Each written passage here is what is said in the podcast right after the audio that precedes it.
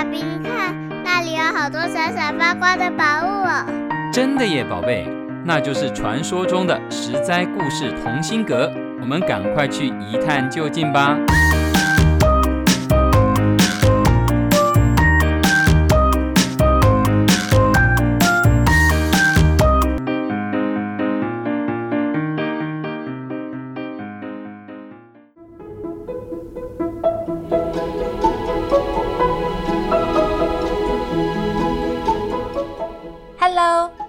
位亲爱的小朋友们，你今天过得好吗？欢迎收听《心有灵犀一点通》系列。我是十灾故事同心阁里把幸福阳光洒在你身上的桑尼姐姐。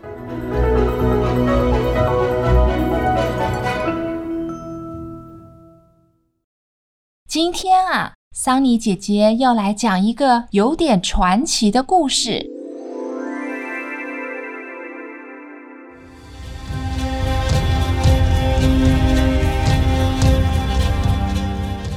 说汉朝开国名臣张良，他长得很俊秀，学问丰富，很年轻就怀有大志向。张良的祖先是战国时期的韩国贵族，当时秦国灭了韩国，张良便把全部的家产卖掉，暗中征求武艺高强的刺客去谋刺秦始皇，可惜。好几次行动都失败了，张良一夕之间变成通缉犯。为了躲避官府的追捕，张良只好改名换姓，跑到江苏这个地方躲藏起来。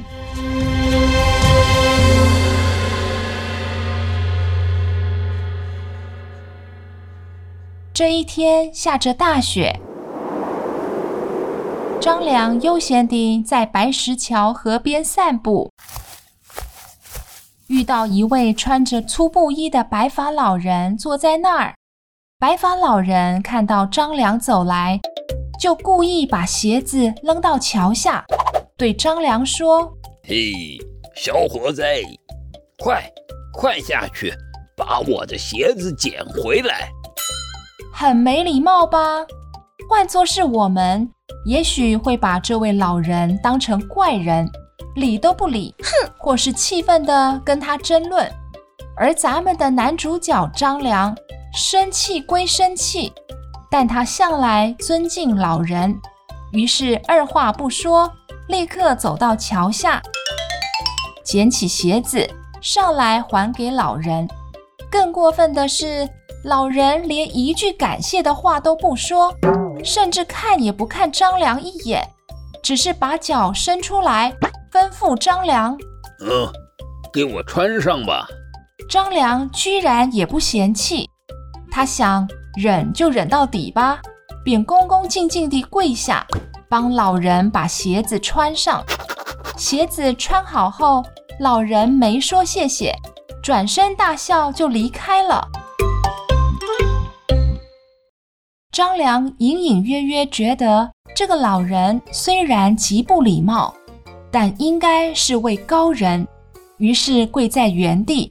老人走了很远，突然折返回来，看到张良还跪在那里，这才笑呵呵地说：“嘿嘿，你不错嘛，很懂事，将来一定有出息。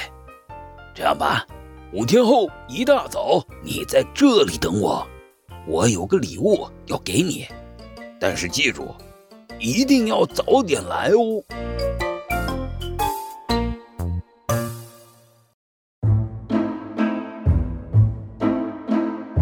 五天过后，天刚亮，张良就急急忙忙地赶到桥上，却看见白发老人已经坐在那里了。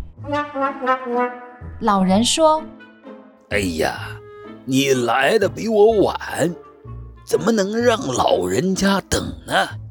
今天这好东西不能给你了，你回去吧，五天后再来，记得早点来哦。”过了五天，张良有了上次的教训，在公鸡鸣叫前就赶来。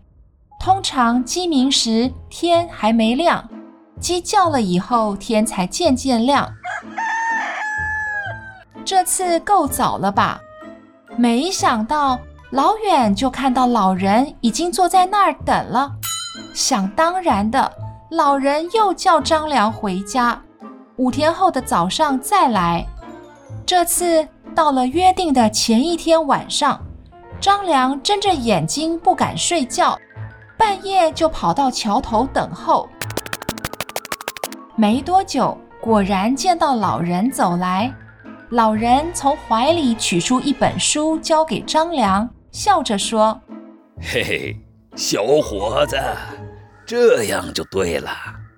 一个有志向、有理想的人，做事啊，不能只凭一时冲动，还必须有智慧、有谋略才行。”我之所以叫你捡鞋，要你帮我穿鞋，要你比我早到桥头，那是在试验你的胸襟，磨练你的脾气呀。现在你已经成功通过了一连串的考验与试炼。我把这件宝贝儿送给你，回去好好读读这本书，将来。必定可以成为帝王的军师，用不着十年，你就能做出一番好成绩。我们十三年后啊，还会再相见的。到时候你就到古城山下来找我，你会看到山下有一块大黄石，那便是我了。白发老人说完，摇摇手，飘然离开了。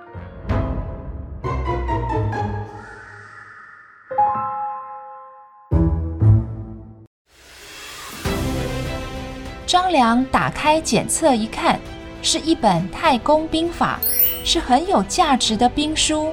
张良便日日夜夜研究这本书的内容，修正过去的冲动，努力学习各种谋略，训练忍耐力，累积实力，等候时机到来。十年之后，天下动荡，一片混乱，张良便挺身而出。成为刘邦的军师，一次次的帮助刘邦度过危险，走向成功。在张良的辅佐下，刘邦最终平定了天下，建立了汉朝，成为汉高祖。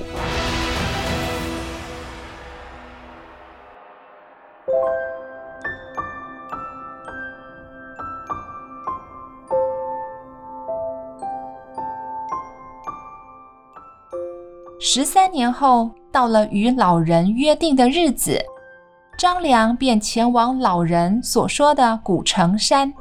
果然，在山下找到了那块神奇通灵的大黄石头。他很虔诚地把黄石带回家，并建立祠堂，供奉这块石头。所以，今天我们讲到张良与老人故事的时候，会称老人为黄石老人。小朋友，你觉得黄石老人是个怎么样的人呢？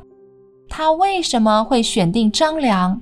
是刚好张良路过，还是老人刻意的在桥边等他呢？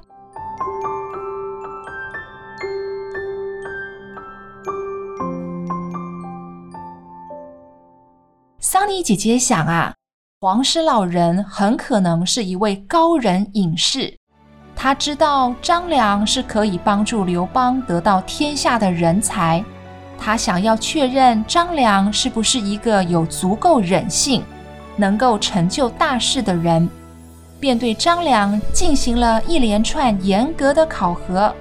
而张良的悟性很高，他早就看出眼前的老人绝对不是一般人。张良诚心诚意、虚心求教的姿态，以及他超乎寻常的忍耐力，让老人很满意。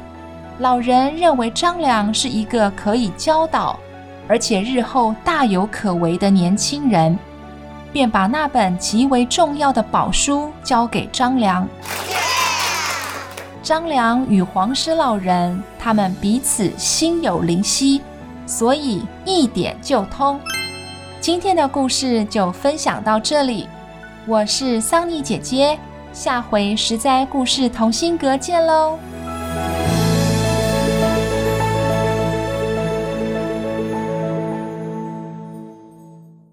以上由实在实在网络教育学院制作播出。